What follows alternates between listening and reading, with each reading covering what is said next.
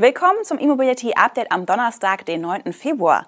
Diese Nachrichten aus der Welt der Elektromobilität haben wir heute für Sie in der Sendung. In China laden Shuttlebusse ohne Kabel. Smart öffnet Bestellbücher für alle. Mercedes-Benz stellt neuen E-Sprinter vor. Tesla Model Y im Januar vorn. Und China bekommt neuen Elektropanda.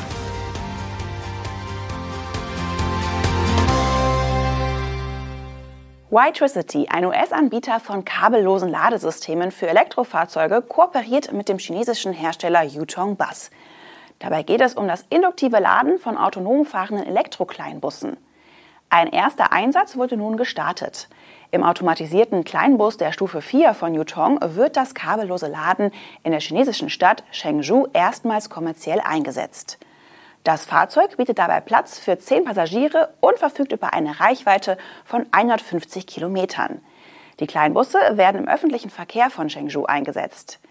Die teilweise überdachte Ladeanlage, an der die Fahrzeuge geladen werden, verfügt neben den induktiven Ladeplätzen auch über kabelgebundene Ladestationen als Backup-Lösung. Doch geplant ist der Einsatz der Ladekabel nicht mehr. Der einfache Grund, für das Einstecken wäre noch ein Mitarbeiter nötig. Der ist in dem automatisiert fahrenden Kleinbus aber nicht mehr vorgesehen. Mit der weltweiten Zunahme von Anwendungen für autonome Shuttles und Busse wird das kabellose Laden eine Schlüsselrolle dabei spielen, diese Fahrzeuge auf der Straße zu halten, schreibt Whitricity in einer Mitteilung. Aber auch im automatisierten Güterverkehr sieht das US-Unternehmen mögliche Einsatzfelder. Das kabellose Laden können die nächste Generation von elektrifiziertem Transport ermöglichen. Whitricity hat seine kabellose Ladelösung für Elektrofahrzeuge bereits in Pkw-Modellen von FAW und Genesis eingesetzt. Auch für Taxis werden derzeit Studien durchgeführt, die den Einsatz des induktiven Ladens in Warteschlangen zeigen. Mit den automatisierten Shuttle-Fahrzeugen kommt nun das nächste Feld hinzu. Smart will seine Bestellbücher sehr bald für alle Kunden öffnen. Wer also einen der kleinen Elektro-SUV haben möchte, kann seinen Smart Nummer 1 demnächst im Online-Konfigurator gestalten und in einer virtuellen Garage parken. Einen genauen Zeitpunkt nennt der Hersteller noch nicht. Bislang konnten aber nur jene rund 3500 Kunden ihre Bestellung aufgeben, die vor dem Marktstart hierzulande einen Voucher erworben hatten. Und auch diese seien noch nicht vollständig versorgt, heißt es. Denn laut Smart ist die erste Produktionscharge bereits in wenigen Stunden vergriffen gewesen. Insbesondere die Premium- und die Brabus-Varianten hätten viele Abnehmer gefunden. Der Smart Nummer 1 startet bei einem Verkaufspreis von 41.490 Euro und ist in insgesamt vier Varianten erhältlich.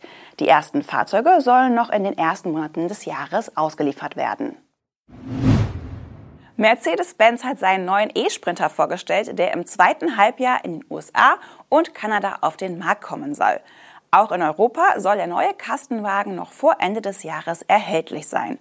Vorerst allerdings nur eine Modellvariante mit einer 113 Kilowattstunden großen Batterie und einer Reichweite von bis zu 400 Kilometern.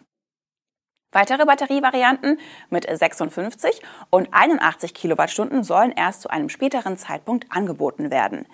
Auch der Elektromotor wird in zwei Leistungsstufen angeboten, mit 100 und 150 Kilowatt Peak.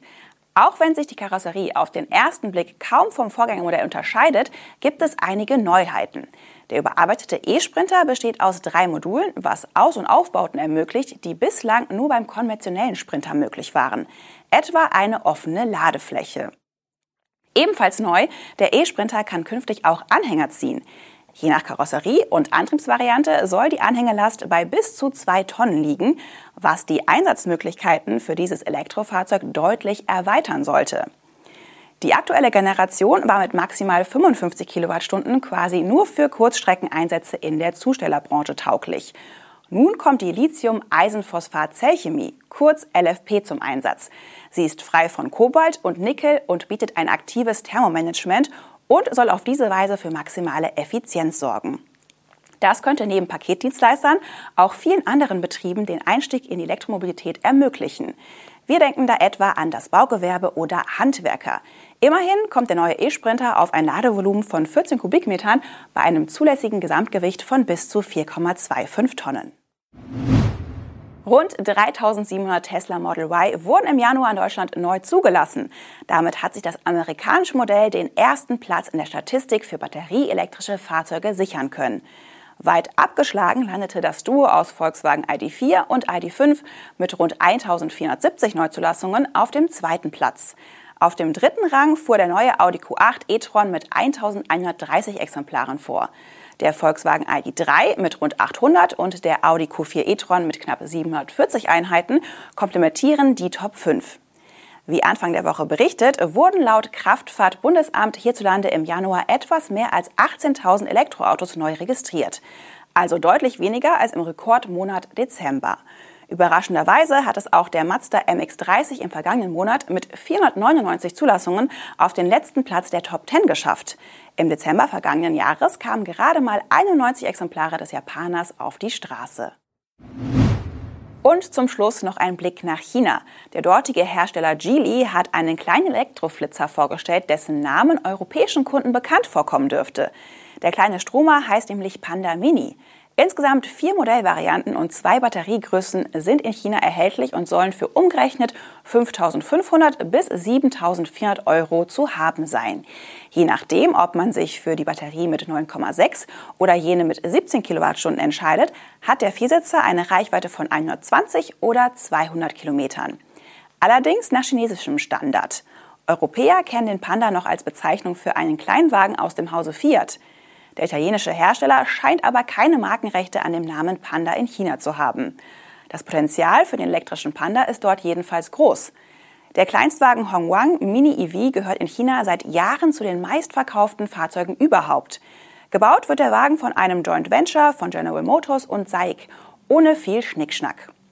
Kein Wunder, dass Geely ein Stück vom Kuchen für sich haben will. Beim Modellnamen hat Geely zumindest die bessere Wahl getroffen, finden wir. Wie es dem Panda auf dem Markt ergehen wird, wir werden berichten. Das waren die wichtigsten Meldungen zur Elektromobilität am heutigen Donnerstag. Haben Sie einen schönen Tag und empfehlen Sie uns gerne weiter.